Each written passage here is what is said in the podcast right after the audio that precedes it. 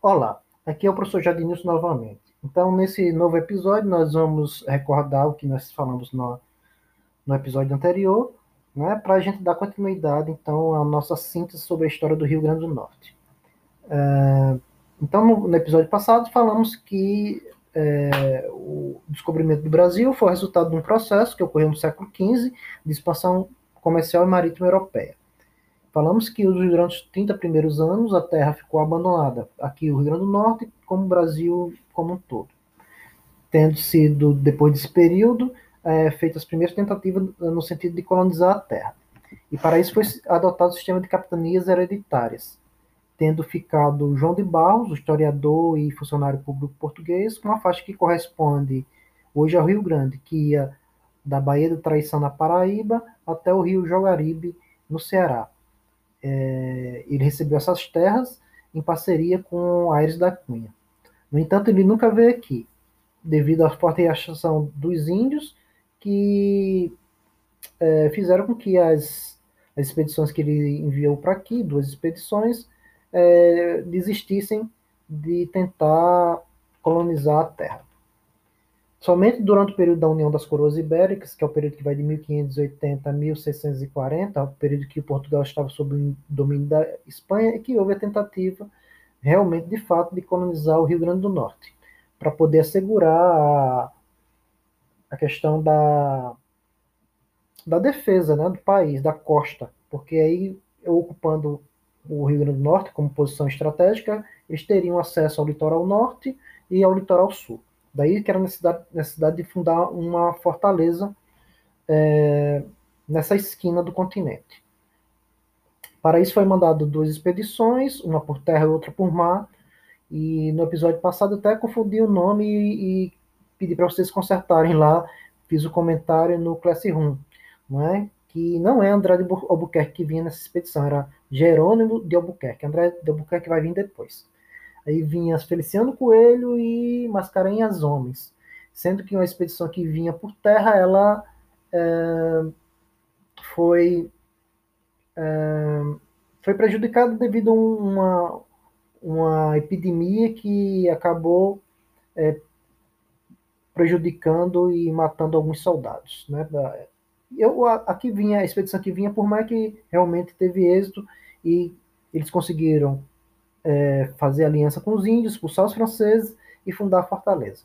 E um ano depois a cidade. Pois bem, então dando continuidade ao que nós estávamos falando. Né? Então o processo de colonização do nosso interior foi se dando a partir da ida da, da transferência do gado, que as cartas régias proibiam que fossem é, criados no litoral para não prejudicar a economia açucareira, os engenhos é, é, adaptados né, ao nosso litoral, para a produção do açúcar. E enquanto o gado era levado para o interior, e aí, através das bacias do rio Açu e Piranhas, é que iam se instalando as fazendas de gado, né?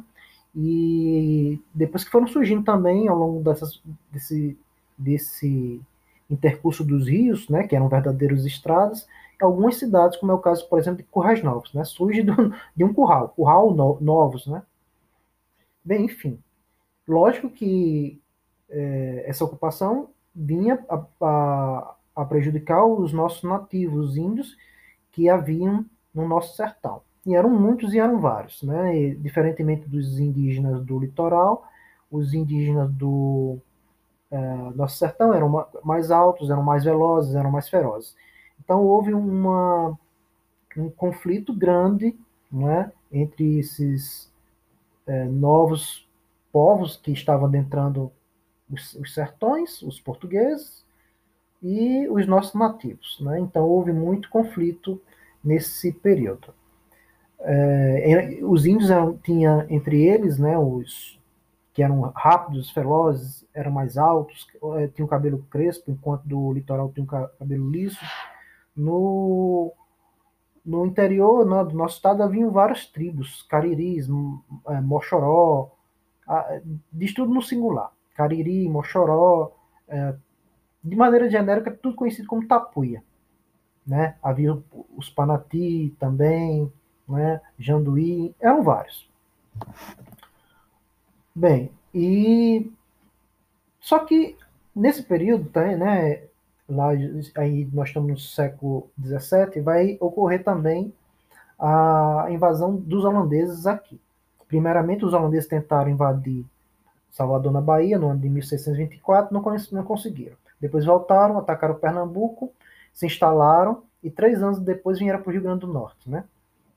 No instalaram o Brasil holandês. Lembrando por que, que eles vieram para cá e invadiram o Brasil? Porque nesse período, como eu falei, que ainda é do período da União, das Coroas Ibéricas, Portugal estava sob domínio da Espanha e os holandeses eram os inimigos do, dos espanhóis. Haviam saído do domínio deles anos de, antes. E além disso, né, havia um contrato entre os holandeses e os donos de engenho aqui no Brasil, porque havia sido os banqueiros holandeses que haviam é, emprestado dinheiro para que os portugueses instalassem aqui os engenhos, que era um empreendimento caro. Os portugueses não tinham esse dinheiro. Esse empréstimo foi feito, mas havia um, um acordo entre eles, né, que esses empréstimos fossem é, sendo quitados e que o açúcar também fosse é, enviado para e, e, passar pelos portos holandeses, né, antes de ser distribuído para, para a Europa. Ah, então eles resolveram atacar aqui para que, que esse acordo fosse é, continuasse sendo cumprido, né, que os empréstimos continuassem sendo é, quitados. No Rio Grande do Norte, os holandeses só trouxeram destruição. Até para Pernambuco eles ainda trouxeram algum benefício. A cidade do, de, de, de, Pernambuco foi, do Recife, aliás, foi é, urbanizada durante o domínio holandês, mas aqui no nosso estado só trouxeram destruição. Atacaram o forte, é, conquistaram o forte, provocaram massacres de Iruaçu, Cunha Augusto Ferreiro Torto, principalmente tinha aí também nos bastidores uma questão é, religiosa, porque eles eram calvinistas, enquanto os portugueses eram fervorosa, fervorosamente católicos. Então havia também uma, por trás dessa destruição, dessa violência, uma questão religiosa também. Embora eles fossem os calvinistas, de, de, de, de certo modo, também mais tolerantes. Uh, durante o período do domínio holandês aqui, a fortaleza passou a se chamar Castelo Kellen e Natal passou a se chamar Nova Amsterdã. Só que quando o governador do Brasil holandês da época retornou para a Holanda, houve um desentendimento é, com o governador Maurício de Nassau e ele foi chamado pela Companhia das Índias Orientais de volta para a Europa. Aí deixaram aqui um governador que entrou em conflito com os senhores de engenho de interesse, né? Estava exigindo esse novo governador que os empréstimos fossem imediatamente quitados. Ele não era tão tolerante quanto o Maurício Nassau. Então começou um movimento para é, expulsar os holandeses.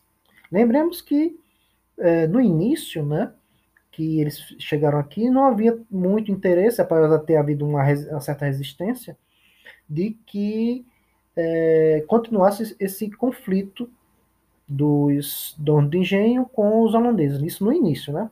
Porque acabava prejudicando a produção do, do, do açúcar. Daí que o, eles, eles fizeram um acordo com os, os donos de, de engenho e eles permaneceram aqui durante esse tempo todinho.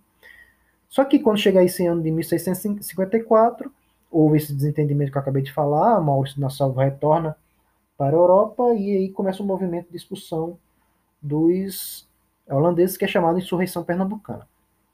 Aqui no nosso estado, eles, é, os holandeses se refugiam, alguns fogem, né? E outros se refugiam no nosso sertão, se misturam e se miscigenam, é, se misturam com os índios, nossos índios. São até eles, inclusive, que depois vai instigar, ainda também nesse século XVIII, um grande levante dos indígenas contra a ocupação portuguesa no nosso sertão. Porque depois que eles é, saem do Brasil, né, o, recomeça o processo de, de, colonização. Então, os índios fazem um grande levante que ficou conhecido como é, Confederação dos Careris ou Guerra dos Bárbaros. Então essa forte reação ela foi é, debelada e tiveram que chamar inclusive Domingos Jorge Velho, que era, um, era conhecido como um, um feroz é, bandeirante, que é, destruiu o quilombo de Palmares, né? o famoso quilombo de, de, dos Palmares, e essa, esse, esse a, essa confederação dos Cariris, o final do resultado dela foi significou o quê? A destruição, a, a morte dos nossos índios, a expulsão deles daqui e a abertura para definitiva para a colonização do nosso sertão, do nosso estado.